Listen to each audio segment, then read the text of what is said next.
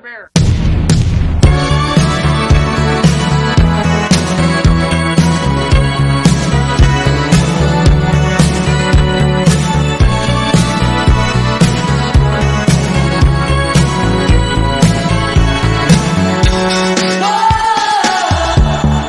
大家好，欢迎来到啤酒事务局，我是天。我是齐，今天又是北京阳光明媚的一天我们请到了我们节目历来学历最高的一位嘉宾啊，，对，这个肯定是。Hello，大家好，我是陆，跟我们的名字对。嗯，我我叫孟露，孟博士是有好几个身份，其实主要就两个身份，在啤酒圈里，一个是皮博士的成员，另外一个是现在北京自酿啤酒协会的现任会长，两个身份。对，都是非常重量级的身份。对，然后我们第一期聊了那个林林，就是上海协会的会长，然后今天终于见到了北京协会的会长。对，因为我们第一期节目播出去之后，有全国各地的小伙伴，但尤其是北京的，说北京的组织 是什么样子的，怎么进入，北京会员表示不服，对，表示不服。所以我们这期的呃节目标题其实已经想好了，因为我们第一期叫做“我们爱啤酒”嘛，我们这一期叫做“我们也爱啤酒”。我们更爱啤酒。哦我们更爱啤酒啊，这个 可以，可以，可以。开开玩笑，玲玲可能表示示不服。开玩笑，大家都是兄弟协会，是吧关系非常好。嗯，行，那我们要不就按照孟博两个神秘的组织，我们可以分别就聊一聊这两个组织的一些故事。因为我关注啊皮博士其实已经挺久了吧，包括之前在学习一些啤酒的时候，还买了那个书，嗯嗯，嗯，可能算是一个入门的一本书吧。对，嗯那对于不了解皮博士的人，能不能请那个孟博士简单介绍一下皮博士是怎样一个神仙组织呢？谈不上神仙组织，算是呃怎么说呢？就是世界上平均学历最高的啤酒爱好者组织。可对可以自信的这么说，因为对对对因为博士学位已经是最高的，已经是封顶了 对，没有更高的了。对我我们这小组织呢是，呃大家都知道叫皮博士，是一四年成立的，嗯然后创始人是两个在荷兰代尔夫特理工大学，嗯、都是公派留学的两个留学生，一个是一位姓毛，一位姓王。嗯那个毛呢，就是大家比较熟悉的太空精酿，它嗯原名叫毛新苑。当年在荷兰的时候，本身也做过学联的主席，所以我们管他叫毛主席。啊、好这，对这个 这个是我们现在皮博士的一个核心，包括你看的那本书，叫《皮博士的啤酒札记》，对呃也就是毛主席最近几年在咱们公众号上发过的一些文章内容的整理。我看了一下皮博士的那个文章内容嘛，嗯就那个列表真的是文章超级多，而且真的是你能想到的所有关于啤酒的方方面面都都聊到了，对，还好 而且都非常的深入，就很学术，严各种谨学术，对，旁征侧引，就但很厉害其。实还好，就是这大家对我们皮博士始终有一个印象，就是很专业，但是其实我们并不专业，我们都是爱好者，就是跟嗯真正的专业人士还是比不了的。就是所以大家都嗯是哪方面的博士呢？大家目前为止十六位成员，十六位成员，大家基本好像没有重复的专业，但是没有一个专业是跟啤酒相关的。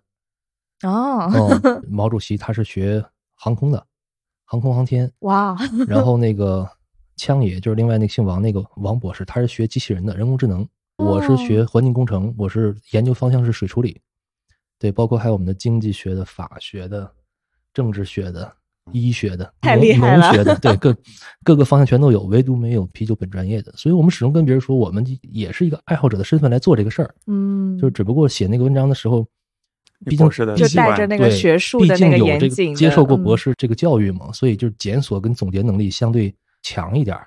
所以呢，在嗯。想研究一个问题的时候，能够比一般人愿意去花更多的心思去做。所以你嗯。们每天文章也会查阅大量的资料，然后对，是的，是的，嗯，是不是加入这个组织一定要博士身份？也天不是好像没有什么不是希望了。。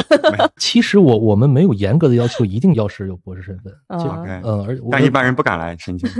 嗯，其实我们最早在成立的时候，就在我加入之前，有两位硕士，嗯，他们后来读有两位硕博了吗对，后来也读博士了。嗯对，所以我们也不是从头就没有说一定必须得是博士。嗯，那为什么这么多博士爱喝啤酒，然后因为啤酒这件事情把大家聚在一起呢？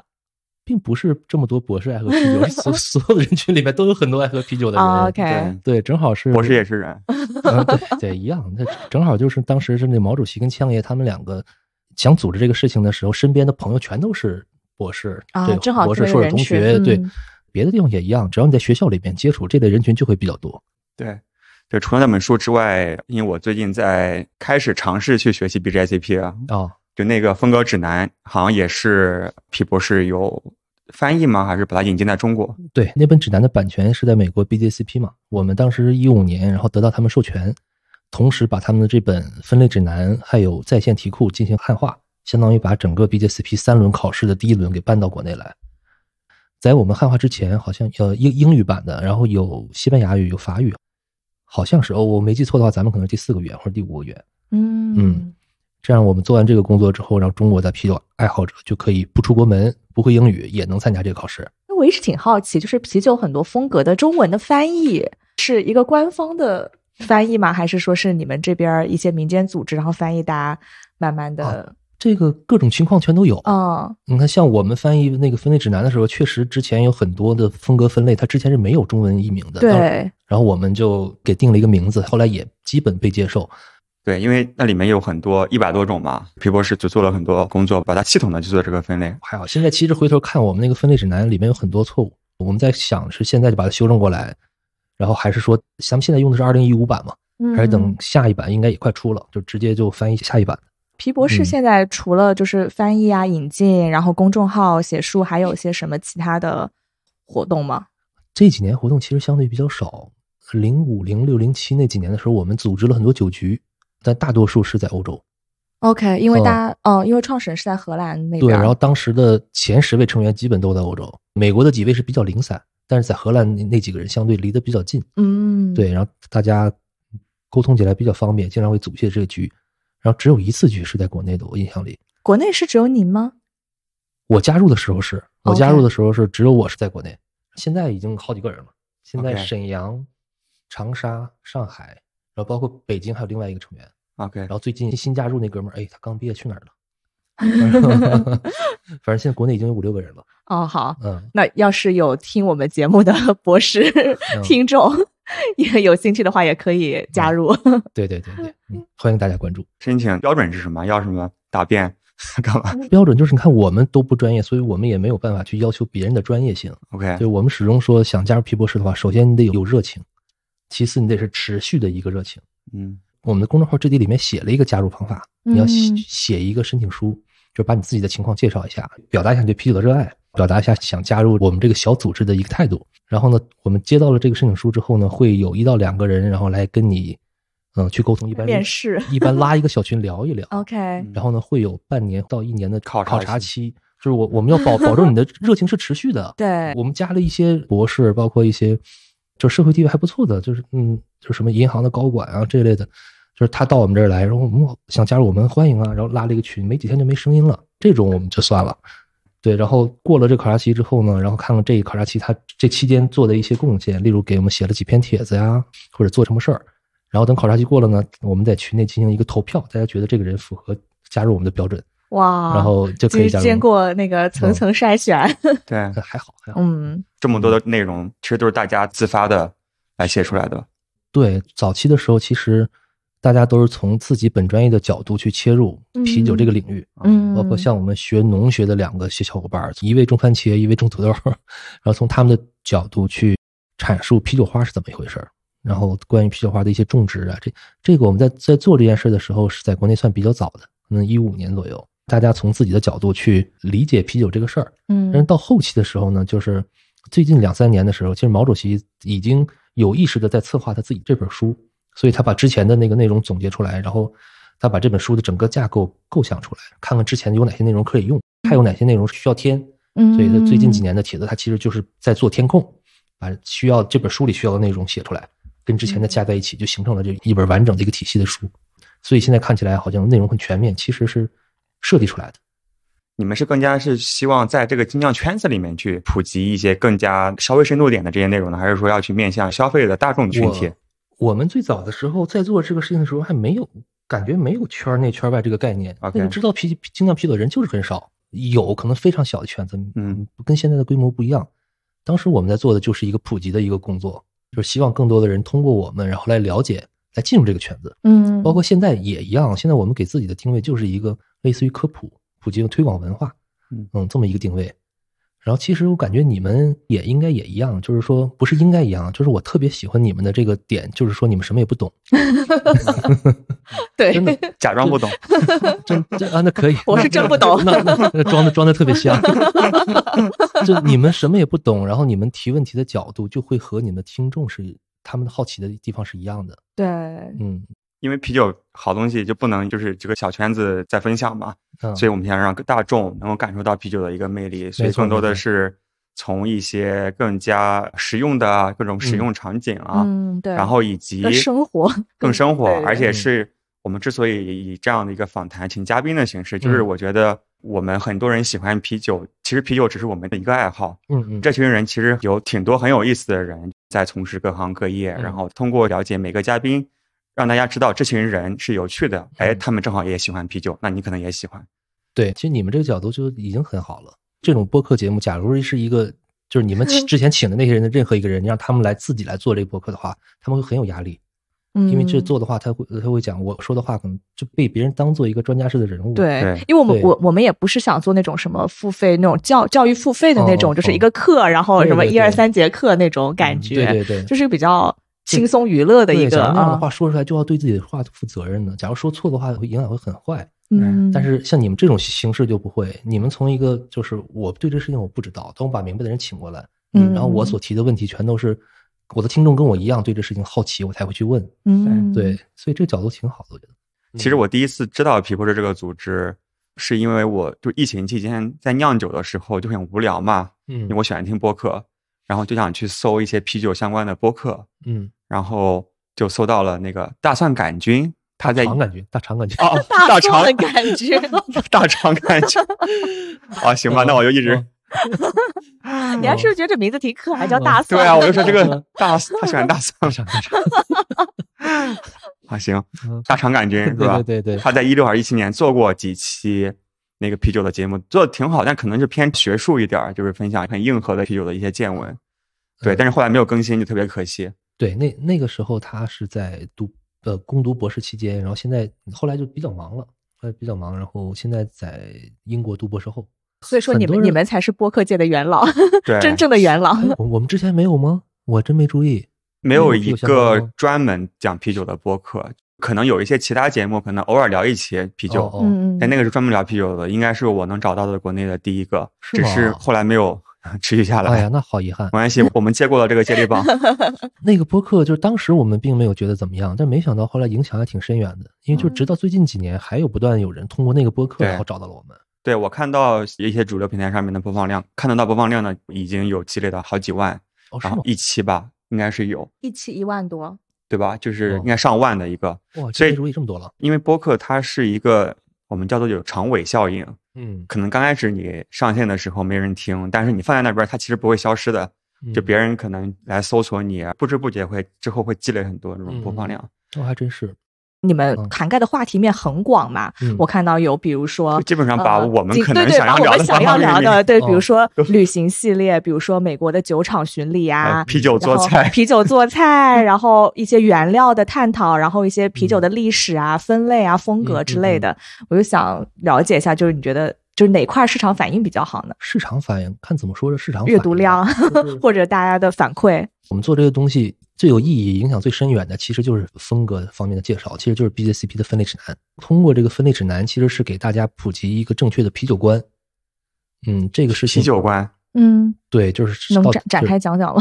对，这是我们一个新的一个名词。啤酒观，就是正确认识啤酒，因为中国人对啤酒的概念是被先入为主的，嗯被工业啤酒所占领的。即使是一些啤酒文化发达的城市，像啊我是哈尔滨人，但是我作为一个哈尔滨人，对我们的家乡的啤酒是很自豪的。我们觉得能够跟哈尔滨差不多的只有青岛，在国内 对谁谁也不服谁。但其实这两个城市的人的是被洗脑最严重的，接受到的这种美式淡色拉格，然后包括一些德式啤酒。嗯，大家认为啤酒就是这个样子的。然后现在提起来精酿啤酒，我被问的很多的一个问题就是，到底什么是精酿啤酒？对我相信你们也一样。对对我们之前群里还有群里很大家讨论很激烈的讨论，然后差点对差点吵起来。精酿的定义到底是什么？对对，对对对，就其实这个问题是没有正确答案的，每个人都有自己的理解，但是通过学习全面的了解啤酒的这个，无论是风格也好，它的文背后的文化也好，我们希望达到大家在自己的头脑里建立起这个知识体系之后，最终达到一个什么目标呢？这个目标是我前两天去 CBB 的时候跟那个沪港的孙总聊起来的时候，他这个说法我觉得特别好。他说：“我咱们推广精酿啤酒文化，就是为了将来没有精酿啤酒，嗯，就是吧，对就是大家再也不提什么是精酿啤酒，这就是啤酒。对，啤酒有这样有那样有那样的，我们知道啤酒是什么样子，没必要通过一个模糊的概念把它进行区分。嗯，对，因为我们之所以现在要去拿出来讲精酿啤酒，就是因为它还是一个单独概念，或者是一般的认知是比较工业化的这种啤酒，对，可以是说明目前的状态还没有很好。对，就是很多人就是它是用一个用于区分和工业啤酒的统称，嗯，但其实所有的定义都不准确。对，嗯嗯，其实你说在欧洲喝啤酒，大家也嗯没有就是特别强调哎精酿这个概念，对吧？在有一些地方，我觉得美国，可能会比较强调他们用这个词，他们用的 craft beer，嗯。包括像在一些传统的那个啤酒大国，像英国、比利时、荷兰，在英国他们有自己的 Real Ale，对，他们的所有的酒吧都是分两类的，一个是 Real Ale 联盟，就是就是那个真爱真爱运真动爱运动 Camera 嗯那个，他们那个另外一个一个体系里面就是 craft beer 的酒吧，这两个酒吧是不在一个阵营里面的，但一定是那个真爱的那个数量会更多，嗯，对他们也会这么进行区分，嗯，但是你在像比利时好像就基本没有了吧？比利时他们所有自己的啤酒，咱们就认为已经开始对对对，已经是已经是精酿啤酒了，很丰富了，嗯，对，所以就感觉所谓的精酿啤酒可能有广义和狭义的这个概念。嗯比如说那个英国他们的真的 Real Ale，在我概念里，它就是属于精酿，就是精心酿造的这种，对对吧？所以其实嗯大家去太就是纠结于精酿这个词没有必要吧，就是没有必要去纠结它到底是属于精酿还是不属于精酿，吧？对我我当我们对每一个风格都有了解的时候，大家大家就不会再纠结什么是精酿，什么不是精酿了。嗯对对，嗯我特别喜欢这个观点，对嗯，包括什么国际淡色拉格也是风格的一部分，对吧也？是啤酒，它也是啤酒，也是啤酒的一份子。对啊，对 嗯，行，OK，我们先喝一个，然后介绍一下这个酒吧。好。来，干杯！来来来，我们现在正在喝的是倒酿的一款春游，一个酒花皮尔森。啊，酒花皮尔森，王厂长是给你们打广告费吗？王厂长如果听的话，就可以考虑来联系下我们。这个酒挺好。挺好的。啊，他它是酒花皮尔森啊。对啊，我我以为是酒花拉格。要是皮尔森的话，呃，我理解可能苦度再高一点，可能更标准。嗯，就是在皮尔森真正皮尔森基础上，然后进行一个 dry hop 嘛，嗯嗯，突出酒花风味的一个皮尔森。对，嗯，而且酒花拉格、酒花皮尔森是不是不在一五年的这个 BJCP 的风格里面？对，没看到，应该没有，对，应该没有。好像最近才开始去做的一些尝试。对对对，现在大家做了很多新的尝试，也不需要纠结它到底是不是一个传统风格。喜欢就嗯好了。喜欢就好，喜欢就好。行，那我们先放一首歌，回来之后我们聊聊北京自酿啤酒协会的一些故事。莫博士有什么歌想推荐给大家吗？这首歌的名字叫做《Budweiser's A Friend of Mine》，就是我的朋友百威。这首歌是一个一百一十四年前的百老汇的一个演出的一一首歌曲，歌词内容基本就是讲家里的男人要出去去喝酒，然后他媳妇儿不让他去，嗯，然后说你干嘛那么愿意去酒吧？就是因为我的朋友的名字叫百威，他不会对我嗯唠唠叨叨那么多 没用的事儿，我特别喜欢跟他在一起。然后，呃 但是简直是一个送命回答 但是这这首歌的最后结尾是他的媳妇儿在家里给他倒了一杯酒，啊！从此他就不需要再去酒吧了。是是他媳妇儿自己酿的吗？那肯定不是百 威百威啊！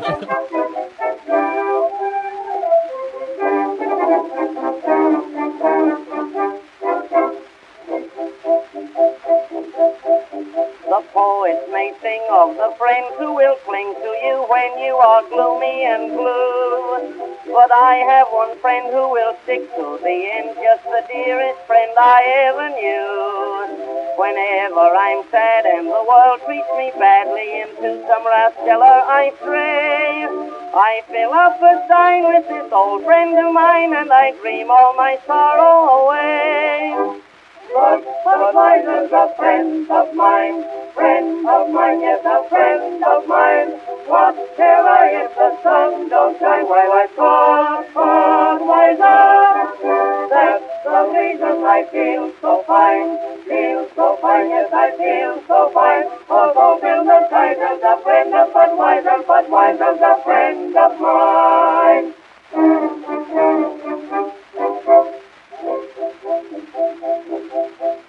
Bill Brown just been married. One night he was carried up home at the hour of one.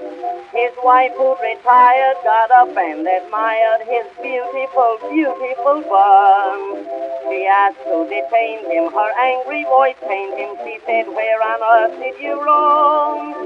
He answered, Eliza, I've been with Budweiser, I've been taking Budweiser home. But Budweiser's a friend of mine, friend of mine, is a friend of mine. What care I if the sun don't shine while I've got Budweiser?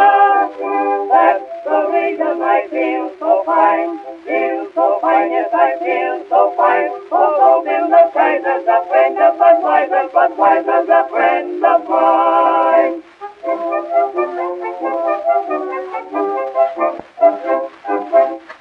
好的，嗯这首音乐应该是我最近几年听的唯一一个评论为零的网易云音乐上面的音乐，感觉是非常小众。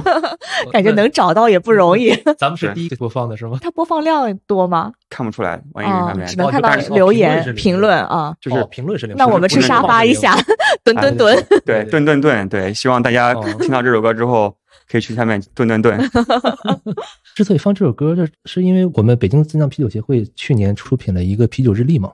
这首歌包括这个内容是在二零二一版的啤酒日历里边的一篇内容。啤酒日历嗯是一个什么样的企划呢？呃，啤酒日历这个是从我们已经做，其实已经做了第三年了，但是做实体版是第二年。嗯，最早的时候是一八年的时候，山东一个设备厂的一个工作人员，嗯一个小伙叫阿德，然后他在网上开始做这个啤酒日历的更新，每天一张图片，每天一张图片。啊，然后我看到的时候，他已经做了一两个月了。嗯，他那图片会配一些文字，然后都是跟啤酒相关的吗？对对对对，哦是的。然后跟啤酒相关的各种各样的知识，但我看的时候，他只做了几十篇，能看得出来就是很用心，但是其中难免有些错误。我就跟他联系，我说我 科学严谨。对我说这个方式其实特别好，然后但我希望能够放在一个更好的平台上来把这个项目给推广出去。我看得出这是一个推广啤酒文化很好的一个途径。就是像那种每天撕一页的那种日历吗？对我可以不撕，可以翻。去年我们的日历推出的时候，因为我印少了，然后当时被直接被抢购一空，几天就没有了。哦当时我们只印了一千五百本，啊，所以二零二一年能跟我们合作一下吗？在我们那个、哦可以没问题。到到 我们平台上也哦那个给大家就是对我我们送你们几本，给大家做一个活动，做个抽奖啊，好呀，对，太好了，嗯行，对，然后对也算是帮我们推广一下嘛。就我们。我们做这个项目的初衷就是为了让更多的人通过这个来了解啤酒，爱上啤酒。嗯嗯，这也是我们协会的一个宗旨。我们协会的宗旨就是让更多人爱上精酿啤酒。嗯嗯，不是精酿啤酒。呃，这边有一个小小的哦故事，就是我我们之前拉群，然后我介绍孟慧，我说那个孟慧是北京精酿协会的会长，嗯然后孟慧就那个 非常第一时刻第一时刻指指指正了我的错误，是自酿协会。对我们叫北京自酿啤酒协会。对，因为我英文是 home brew，其实直译应该叫北京佳酿协会佳酿协会，嗯，对，但是定名字的时候我没有参与，就是我们的初代会长，嗯嗯，银海，我们的第一任会长是牛牛皮糖的创始人银海，嗯第二代会长是北平机器的创始人李威，我是接的李威的板儿。当时在定这个名字的时候，我并没有参与，那时候我还不知道几个协会。嗯对我接触精酿比较晚，一四年才接触。他们定名字的时候，嗯，就是很纠结，到底是应该是叫什么叫佳酿协会、精酿协会，还是叫自酿协会？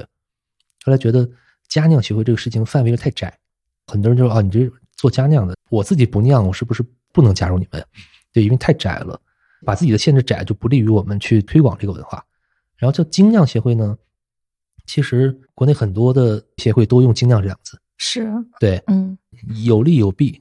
叫了精酿呢，就很容易被大家所理解，就是你们这协会是干嘛的？可能有酿酒，有喝酒，可能喝酒更多一些，让人起码知道跟自己是有关系的，因为我也喝。但是不好的一点呢，就是这个词，首先像咱们刚才讨论的是，本身就没有明确定义的事儿。对，然后另外这个词用的有点太多了，嗯，真的有点太多了。这个范范围上海精酿协会表示不服，呃对，因为它没有定义，所以它被很广泛，就是从各个角度去解读。它跟那个 home brew 是两个极端，一个是太窄，一个是太宽了。我们很庆幸当时选了自酿这个词。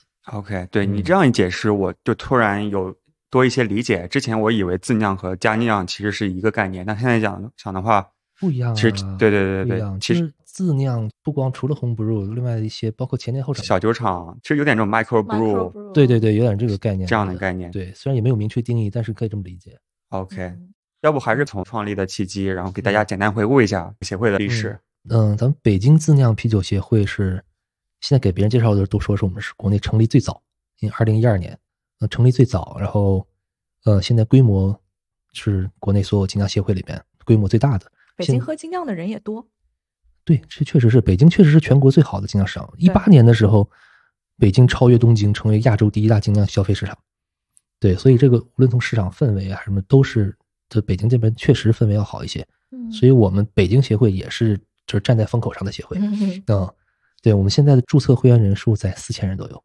哦，对，从一二年，一二年刚成立的时候只有十二个人，十二个人里面有只有两个中国人，，OK，一个是会长尹海，一个是熊猫金藏创始人潘廷浩，哦他们是唯二的两个中国人。然后后来爆发增长期是在李威当会长的期间，从可能一两百人，然后增长到了将近两千人的一个规模。嗯，对，然后我一七年接手之后，然后现在是累计注册会员是到四千人。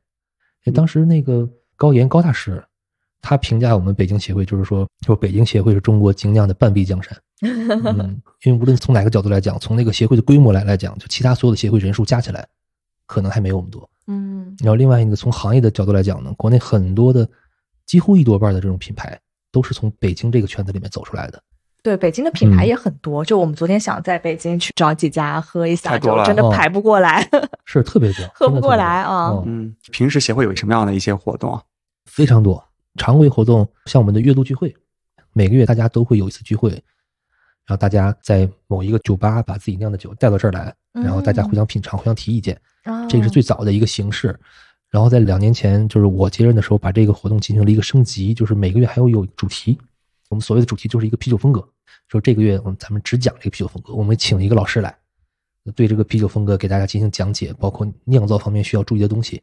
然然后呢，就是假如你要是正好也酿了这款酒呢，你就把这款酒带来，只要是人数足够的话，咱们就会举行一个内部的小型的比赛。啊，所以还是分享那个自己的家酿就是居多。他如果自己不酿酒的话，也可以参加，是吧也可以参加。现在的规矩是，只要你带三瓶酒来就可以当做一个门票。嗯，就是这三瓶酒你自己酿的也好，你要自己没有酒的话，你自己买三瓶酒来也好，跟大家分享都一样。对，我觉得这是一个特别好的哦学习方式。你就针对嗯这个风格，然后你说每个人带三瓶，基本上你能够把一片都给喝掉，然后哦，可以可以帮助你快速了解上手啊。下个月什么主题？啊嗯，我可以查一下去年的，我们在去年年底的时候就已经把今年的全排好了，排好了之后，让你知道明年的所有计划，你好就安排自己的啊酿酒啊计划对，看这个啊月，假如这个酒需要三个月去酿，我们提前三个月就要就要开始准备。这个活动就是我们给它定位就是专门针对佳酿爱好者的一个活动，就是假如你要是对佳酿不感兴趣的话，你来你会觉得很无聊，就是大家嗯讲的都是跟酿造相关的事情，也听不懂。对，就我也是有意把它打造成一个专门针对佳酿爱好者的，因为现在协会人特别多。我接任的时候就发现到这个问题了，就是协会的人多了之后，他自然就会分到各个人群里面去。嗯，有的人爱酿酒，有人爱喝酒，有的人就爱玩儿，有人有人喜欢社交，所以呢，不可能有一个统一的活动来同时满足所有人的胃口。所以我们的方法就是把不同的活动打造成针对不同的人群。嗯像这个活动就专门针对酿酒的，对。然后呢，哦，还有其他的活动是专门针对有一些喝酒的，然后有专门针对怎么样品酒的，各种各样都有。那比较典型的是我们那个啤酒跑，我们叫落日啤酒跑。落日啤酒跑也是协会一个传统的一个活动，在春夏秋这几个适于室外运动的这个季节，我们每个月会组织一次啤酒跑，每次会串联四到五家酒吧，有六家的时候就比较少，反正就几家酒吧，然后咱们嗯、在太阳下山的那一刻，然后咱们开始在第一家酒吧出发，喝掉一杯酒，然后盖一个章，再往、啊往往下一个酒吧去跑。哦，你们是一边跑一边喝对我们这叫 beer run，beer 哦 run，呃我以为跑完了以后，然后大家一起不喝一是不是喝啊。这个概念最早来自于英国的一个活动叫 beer mile，叫啤酒一英里。OK，他们是在那个田径场，田田径场四百米一圈嘛，喝一杯跑一圈，喝一杯跑一圈，啊四圈下来正好是一英里对，嗯、然后，假如你这个过程中，假如你要吐了，那么你要再多跑一圈。这个这个是 beer mile 的一个概念，他们是有国际比赛的。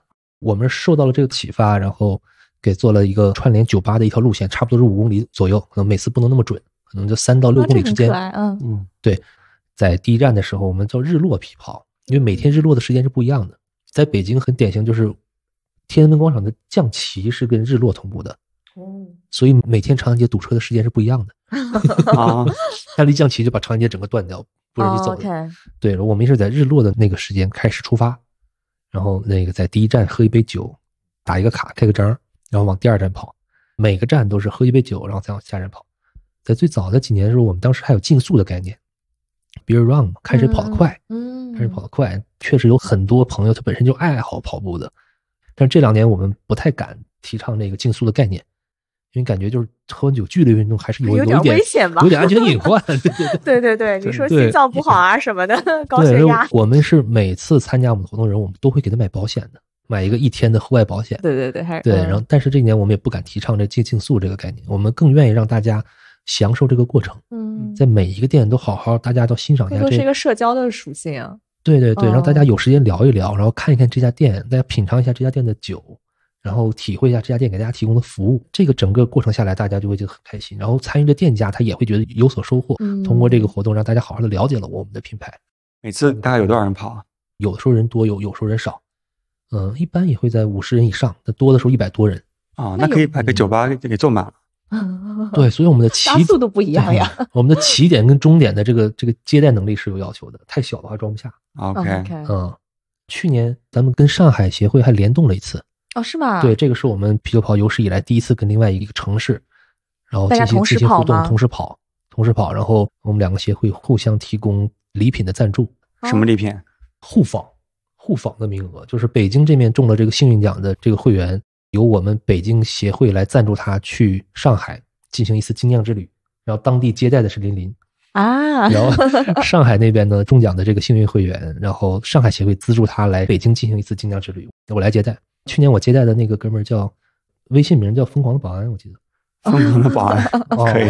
就是咱们上海协会群里的，你们不认识吗？呃没，印象吗？他活跃吗？平时说话不多，我们还在探索，就是每个人的 嗯这些经历。对，嗯，太多神人，对对对，去年那次活动搞得效果还挺好的，哦，很可爱啊，这活动。嗯对，，特别好。嗯。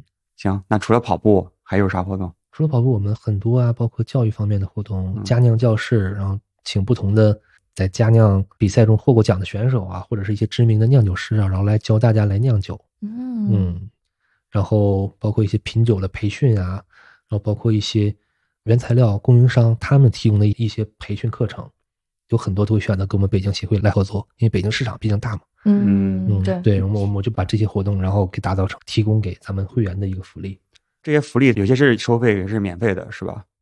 呃，收费的少，收费的少。对，基本都免费的。但是加入协会是嗯需要有会费。对我们是有原则的组织，我们的原则就是交钱就行。多少钱 嗯，两百元一年啊？那和啊，上海一样跟上海协。会一样啊，啊呃，全国协会差不多都一个价。对我感觉我们这两百真的特别值，特别别值啊嗯，回头我们加一下啊。真的就是你你入会的话，最基本的福利是有一件会员的 T 恤、会员卡、我们的协会的章程。这啊，那个起子也会对，有吗我觉得？你们的起子特别可爱。对对对，这个嗯是。然后每年的材质还不一样。另外，我们最关键的福利就是在我们协会的合作商家去消费的时候是有会员特殊优惠的。你们这两天到了北京喝酒，假如加一个北京会员的话，可能这几天那个优惠优惠的折扣，可能会员费已经回来了。我们应该在昨天录你这个节目，啊，对对对对对对，相相见恨晚吧。相见恨晚，所以它一般什么折扣？啊我们对商家的要求是不低于免费能够拿到的折扣，就什么意思呢？哦就是说，大众点评上的那对对对，有一些，例如大众点评，它假如说直接就能九折的话，嗯嗯，那我们你必须要比九折再低一点，八八折之类的。这八八折是一个挺常见的一个折扣。我们自己也在想，明年有一些什么样的怎么说运营的一些玩法吧。嗯，可能有一个就是听众的一福利，全国各地有些可能来过上节目的一些酒吧，有些可能是没有来过，嗯但是愿意来报名参与。嗯我们有一个，也是有一个类似可以证明自己身份的，对，我们一个东西。对在也在思考啊，对对这个对嗯这个思路挺好的。我们那个啤酒之力也在做这个事情，就是我们去年的不有一本是实体版的啤酒之力吗？啊嗯，然后我们突然就是你忘了受到什么事情启发了，说咱们应该这么做一下。只用了两天的时间，联系了全国一百家酒吧，哇，就是我我们的啤酒日历后面那三百六十五页内容之后有四页我们叫酒鬼通行证，嗯那个酒鬼通行证有个特殊的烫金工艺做的，然后你拿着这个通行证去这一百家酒吧都会有一个特殊优惠。那你们是怎么找到这些？就是怎么联系上这些酒吧？他们都是会员，就我这个圈里面的人 就是哦，对对我们圈里的人，对我们在这个圈里太有影响力影响力还是可以的，就是就说一声发个朋友圈，大家就全来了。然后然后另外还有几个，你看像我们那个总编辑邢超，嗯他也在找，我也在找，然后包括那小九肖雨诺，他全国跑了好多家酒吧，然后他也帮我们联系，两天时间一百家，嗯非常多，有的折回力度非常大。大佬，你要拿着啤酒日历，嗯，昨天你们去北平机器有没有去呢？还没去呢昨。天还没来得及没有哦嗯，那你拿着啤酒日历的话，去北平机器消费全单七折，哦，嗯，那可以啊。非常划算的。哦那真的一本日历才几十块钱，嗯 OK 你拿到四张日历，所以这个四四张酒鬼通行证。所以这个日历和协会的那个其实是两件事儿，不一定是会员也可以买，哦对吧？对对，对所有人都可以买。但是我们会员买的话有优惠，去年的会员买的话是你买一本的话直接买一赠二，明年的直接送给你，哦，所以这会员特别值。真的 OK，值啊对，我们待会儿直接交钱，当场收费。不不收现金，不收现金。我们我们现在的微信、支付宝了解一下不，。我们现在的会员注册、交费，包括活动报名，都是在网上，我们有一个会员管理系统。嗯，哦 CRM 的系统要统，做做好，没错没错。嗯然后那个我们那个今年正在把把这个会员管理系统进行式升级，给做成小程序的一个形式。啊，对，然后我们还特地设计成了一个，就是我提要求的时候就说要把它设计成一个别的协会也可以同时用。嗯，其实我觉得有一个就是全国这样的一个中国的这么一个 pass 或者通行证，我觉得就还嗯对，假如能做到那样的话，是一个哦比较终极的目标了。但是现在开始的时候，就是因为现在很多协会没有自己的会员管理系统，也就是嗯很原始的记账、转账、对活动报名，嗯非常麻烦。我最最初的想法就是说，我把这个做成一个平台，然后每个协会可以在上面注册一个账号，啊就是这个嗯平这样的话你，就可以应应用这个里面的所有功能。各种权限。对，ID 打通，对，对这个我的领域，产品设计，嗯，这个我先简单预告一下吧，就是嗯我们京津冀三个协会基本达成意向，就是做好之后，先把我们三个京津冀先打通起来。嗯那么很早之前就有这个想法，但是执行起来会比较难。就是你说一个河北的会员到北京来酒吧来消费，嗯，然后呢，你你你出示河北协会的那个会员卡，他们不一定认。对，北京这种精酿店还多嘛，对吧？嗯然后你就是可以去很多店，但比如像河北啊，或者是其他小一点的城市，可能一个城市也就三四家好一点的精酿店，就是。嗯确实，如果有一个全球啊，不是全球，全国通用的一个通行证，我觉得这样大家就很好嘛，就去哪儿，然后都可以喝一喝，然后了解一下当地的一些特色，然后尝试一下不同的风格。对对，其实各地的这个地方的精酿协会，其实我们本身关系就非常好，从来不把对方当外人，都希望大家都是一家人。嗯，就包括呃河北、天津的他也的会员，竞争关系啊，本？来没有啊。河北、天津的会员 到我们嗯北京来，我就是来参加活动。我很早之前嗯我就说了，你们只要来了，在活动层面上可以享受跟北京会员完全一样的优惠。嗯，但是你涉及到酒吧打折的话，这执行起来相对比较麻烦。嗯但有了这个平台之后就好很多。对，就是出示一个统一的一个东西。对对对，统一的，然后你可以在里面看着我是哪个协会的会员，然后嗯可能都都是这个平台的，可能主要就是从互认就好了。对，因为酒吧的老板的角度，他可能他也希望给，这是他执行的时候，他要教育店员，对吧？就各种认识吗不认识吗，太麻烦了。对，这个还没有对外公布，我第一次在公共场合跟大家说，这个平台预计年底就会上线。哇，太好了，嗯，你们会有一些什么线上的活动吗？线上活动不多，可能会有一些什么新书的发布啊，像哦啤酒日历的这种售卖啊。啊，我们很多活动是有直播的，这算线上吗？算呀，算算当然算了。嗯，对我，我们每次月度聚会都有直播，还有直播啊，有直播，然后可以看看回放的，因为我们有内容讲解，有嘉宾老师的一些内容讲哦解，很多人对那个感兴趣。他不在北京就跟我说：“哎呀，好遗憾不在北京。”我说：“你嗯看直播呀，而且直播还能能回放，映客映客平台上，还能送火箭。映客我不知道，不知道 你可以回去登录一下账号，说不定已经 本人送了很多。啊？是吗？OK，还有什么活动吗？咱们协会下面还有一个独立的项目，是今年我们升级名称叫“北京不入”。其实这个活动呢，最早就从一二年开始，协会成立的那年，当年我们做的是叫北京佳酿啤酒节，当年是放在这个十二月份。之所以放在十二月份，是因为叫佳酿啤酒节嘛，佳酿都知道，就是当时一二年的时候，大家几乎没有空温设备的，都是那个呃就是就是等天气凉了之后才开开始去酿酒。嗯，秋天秋天酿酒，冬天把酒酿 好，差不多能喝了。对，到冬天的时候能喝了，咱们做一个佳酿啤酒节。做了几年之后呢，然后一五年的时候升级成我们跟 M Beer 联合主办，然后做这个叫中国精酿啤酒展。这个在北京在北京，对，一五年、一六年、一七年、一八年做了四届，然后每年的规模基本都是翻倍。嗯，在一五年的时候就是已经有一些原料和设备的展商来加入进来了。其实从最开始就有，一二年的时候就有，但是就是一个小摊位。最早的时候，很多大的品牌就已经在关注我们。到一八年的时候，我们是那年是做了一个算是面积上比较大的一个升级，然后场地上是在鸟巢。那年这个场地给我们带来了很好的宣传效果，但也是因为在那儿给大家了一个另外一个特别特殊的记忆点，就是那年特别冷，我们把大家都冻着了。那年没暖气吗？没有暖气，哦十二月份哦在北京，然后赶上降温刮大风，哇，是在鸟巢的体育馆里面吗？还是就是鸟巢体育场。鸟啊鸟巢体育场，它除了中间的那个主体育场跟看台之外呢，它在看台下面有一个很大的空间，因为看台是一个这个梯形嘛，嗯下面有很大的空间。它之前是用作停车，还有一些其他用途。在一八年的时候呢，他们想把这个空间打造成一个可以接纳展会的功能性的一个空间。我们是第一批进去的。我们进去之后，他说第二年就要进行装修改造，增加这些空调？对，空调啊，采暖就是夏天的那些什么的。对，然后我们那年正好没有，给大家全冻坏了。嗯那跟别人所有人提起来都是哇，年特是特别冷那年吗？哦，对对对，对 还得喝冰啤酒。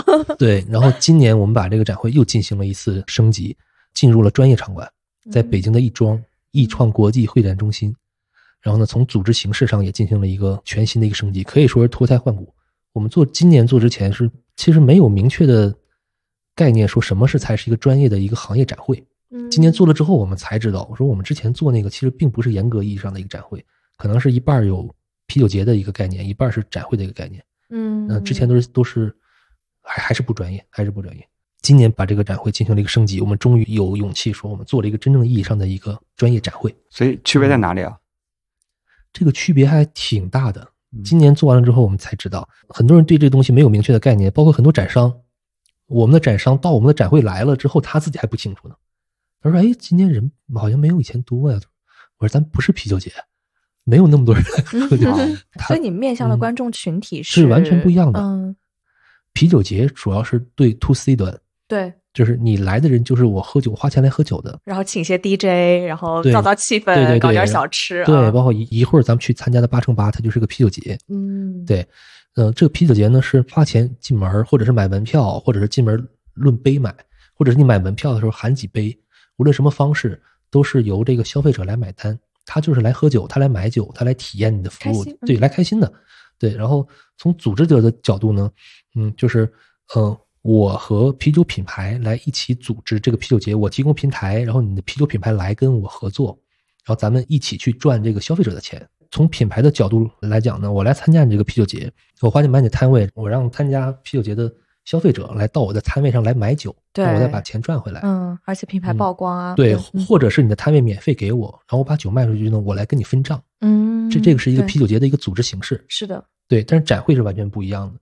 展会是我们观众是不收费的，因为观众说我们希望他是更多的 B 端的一个，对我们叫专业我们叫专业观众，嗯，对，我们叫就叫专业观众。我们主办方来提供这个平台，展商来交钱，然后承担这个展会的一些成本，包括组组织成本、场地成本、一些搭建成本，嗯由品牌来交钱加入这个平台，然后我们做好所有的展示之后，把专业观众请过来，然后专业观众并不要在现场进行消费，嗯，但是他本身是专业观众，他可能是酒商，他可能是酒吧老板，他可能是餐饮饭店的老板，他们在这个平台上对品牌有所了解，我们来促成他们之间的这一个信息互合作关信息系对对对，嗯没错。评价一个啤酒节，它的指标可能是来的人多不多，对然后氛热不是热闹，热不热闹，对嗨不嗨，嗯，然后但是评价一个展会，就是你专业观众比例有多少，现场达成了多少合作意向，展商拿到了多少项目信息，这是完全不一样的。嗯，这今年是第一次就完全转型成一个专业展会。对对，就今年我们虽然跟别人说进行了一个转型，但是大家大多数人都对这都没有概念，然后嗯所以我们今年经常被问到，说你们干嘛去那么偏的地方？嗯，说你们干嘛选择一个工作日？说我们其实真的就是能起到一个筛选的作用。对对，对，专业展会一定要在工作日的，因为展商他是来工作的，是的，对 他并不是来嗨的。哦，对，他是来工作的。然后呢，包括地点，我们在五环外，交通很方便，所有的运输车不需要进五环，在北京进五环很麻烦，嗯，有时间限制。对，所以我们在这个位置，在这个时间段，保证了所有来参加展会的人，绝大多数都是真正的专业观众。嗯，当然，我们也不是说不欢迎爱好者来，我们也欢迎爱爱好者来的。就是爱好者来的话，可能就成本稍微高一点儿，最起码得请一天假。嗯，对，这个真没办法。但是，当然我们当然很欢迎大家来。有点类似那个 CBC 一对，是的，也是一个专业的展会。我为了去上海 CBC 一的那个展会，我还请了一下午的假。哦，那当时我 老板问我去请假干嘛，我说去参加展会，然后他就 惊到了。对对对对对对，可以类比。对我和孟慧认识，就是因为在上海的精酿协会的群里面嘛，然后有一天孟慧就发了一个调研，是一个精调查，在线调查，嗯在查表那个调研结果出来了吗？出来了，展会之前出来了。因为我当时做那个调查，最初的一个想法就是希望在这个展会上面能够做一个主题演讲，来给大家介绍这个中国佳酿爱好者的一个现状。演讲的主题就是一个现状的一个研究。演讲主题是呃中国佳酿爱好者调查，然后横杠中国未来精酿从业者画像。OK，对，我们在一个行业的专业展会上来提及这个内容，其实并不是单纯的要给大家介绍佳酿爱好者怎么样，是因为佳酿爱好者这个群体是跟整个行业的发展密切相关的，所以我要把这个话题在这个场合提出来。嗯圈里人都知道，就是佳酿爱好者是精酿行业的基石或者是土壤，就是佳酿爱好者多了，然后这个行业才会有更多的活力。是因为咱们可以类比美国精酿的一个发展的一个情况，它现在有在 BA 注册的独立酒厂有八千多家，嗯，其实百分之九十五以上的品牌都是由佳酿爱好者然后慢慢转型过来的，都会有这么一个过程。虽然也有很多科班出身酿造专业对，但是其实真正保证这个市场充满活力的是家酿爱好者。中国现在呃精酿市场已经发展到这么大的规模了，但是没有人知道家酿爱好者现在是一个什么情况。嗯对，对，所以呃，我想从这个角度来给大家介绍一下家酿爱好者现在现状是什么样，然后所以发起了这个在线调查。这个调查好像是国内第一次，因为我之前查不到一些相关的记录。我做这个调查的时候，我满以为会得到一个让人欢欣鼓舞的一个结论，就是说，就是说佳酿爱好者现在是这样这样，然后我用几个词来对佳酿爱好者进行一个画像、一个定义，嗯对，然后让大家开开心心的看一下，非常好。但是没想到调查结果出来并不那么乐观。嗯，你回收了问卷有多少？演讲的时候是五百七十二分，最近那个虽然没有宣传，但陆续也有人在贴那个表。嗯，对，嗯那大概的结果是怎样一个现状呢？大概的结果是确实能够达到我最初的一个目的，就是对这个人群进行一个画像。那么中国家庭爱好者的一个关键词，主要的年龄段集中在二十五岁到四十岁，家庭幸福，这个这 个有点意外，离离婚率非常低。OK，对，然后追求个性，然后受教育程度比较高，非典型的理工男。百分之九十五都是男性对对对、哦，对，女性只有三点五。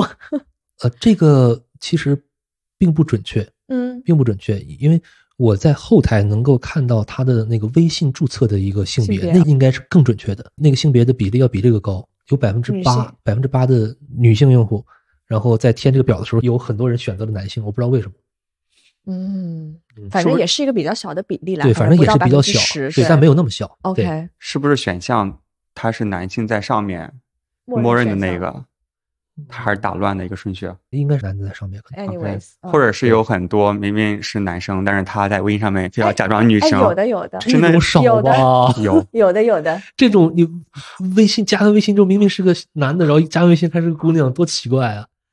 这个这个背后原因，小号。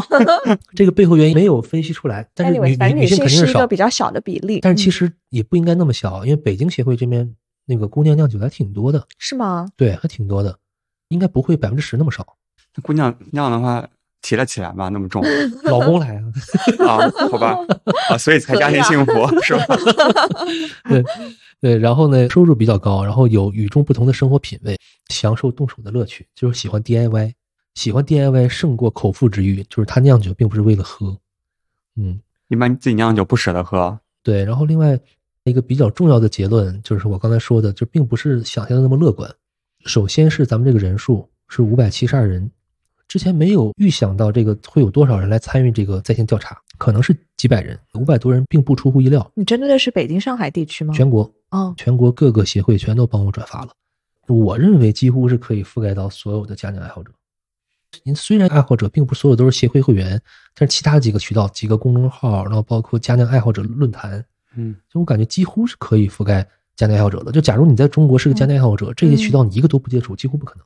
对，起码你酿酒上网搜的时候，你不可能脱离开什么家酿爱好者论坛啊、嗯，这一类的这些品牌啊、这些协会的嗯公众号。可能至少都看到，但是有没有人点开愿意填是另外一个状况。对对对肯定不可能就是每个人都覆盖到，但也差不多。嗯嗯就是这些渠道是可以触达到达的。嗯对。然后另外有一个数据是是否参加过家酿比赛，将近三分之一的人是参加过比赛的，有三分之二的人并没有玩家酿，但是并没有参加比赛。所以我想了一下，我哎，那算一下大师杯这几年会有多少人参加过呢？然后我跟大师杯组委会联系了一下，然后他把他们的数据也给我了，前三年的数据。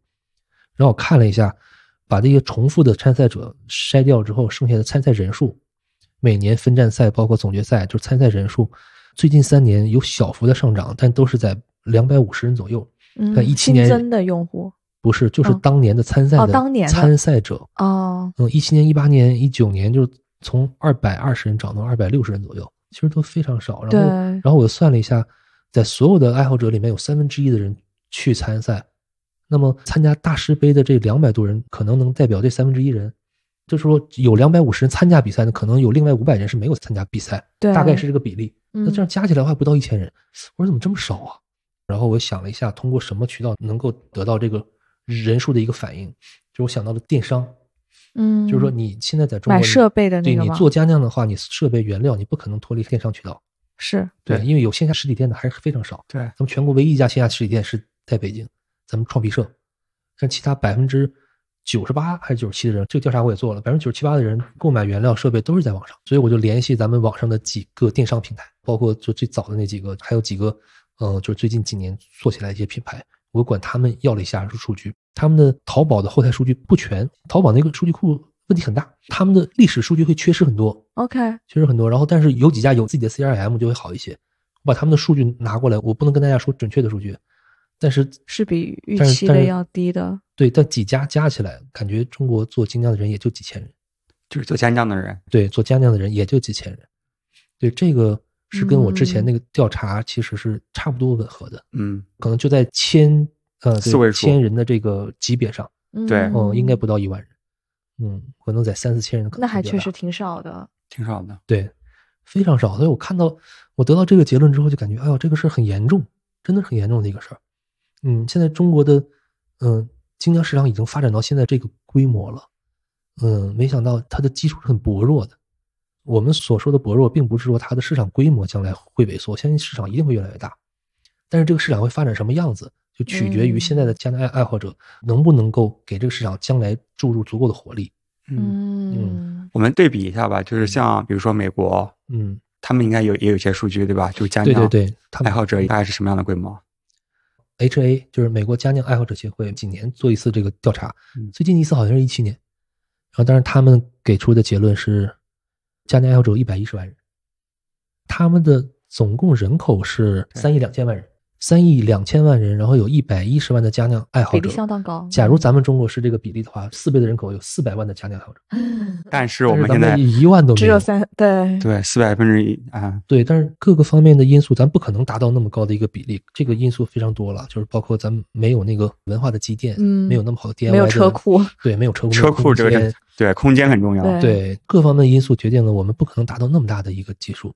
但是，假如即使达到十它的十分之一，咱们有四十万人，嗯，咱们现在这几千人就培育出了现在这些品牌。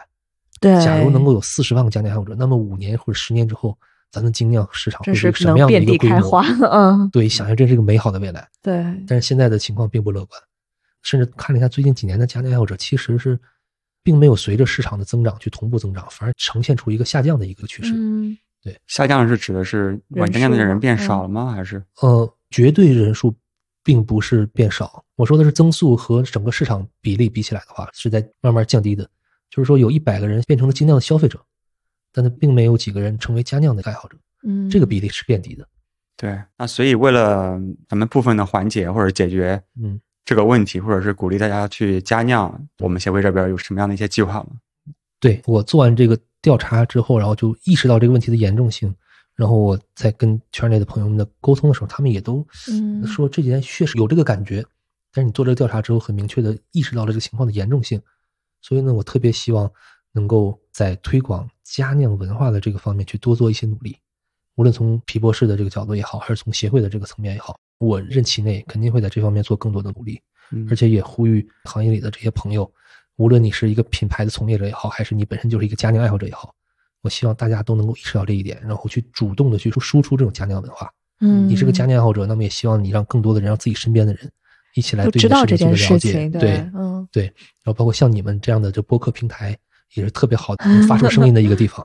嗯，所以我听你们之前几期节目，感觉特别喜欢你们这个主题，介绍精酿啤酒，然后告诉大家佳酿是怎么回事儿。节目，对。对，然后就请嗯。了一个佳酿爱好者来给大家介绍。是，嗯，对。类似的事情，我在今后几年我会做很多努力，我们一起努力，一起努力，对，一起努努力嗯。一起努力。好，一起努力，来，好干来。喝一口杯。干杯。干杯，干杯！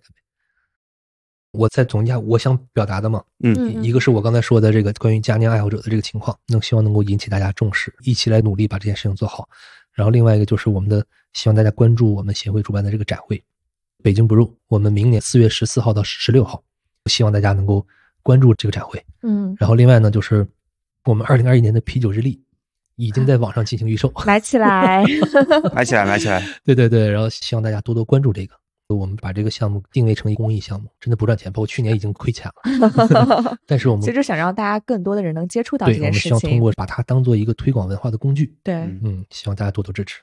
好。好，那我们最后感谢梦慧，同时欢迎大家去关注皮博关注士，皮博士，哦关注北京自酿协协会对关注北京 Brew 买日历，对然后加入我们的听众群。对，好，这几件事情大家请做起来，还有点赞、关注、转发、评论。我们自己先去加入了。好的，谢谢大家。嗯，好，再见。如果你喜欢我们的节目，请关注我们的微信公众号和微博“啤酒事务局”，实时获取我们的最新信息。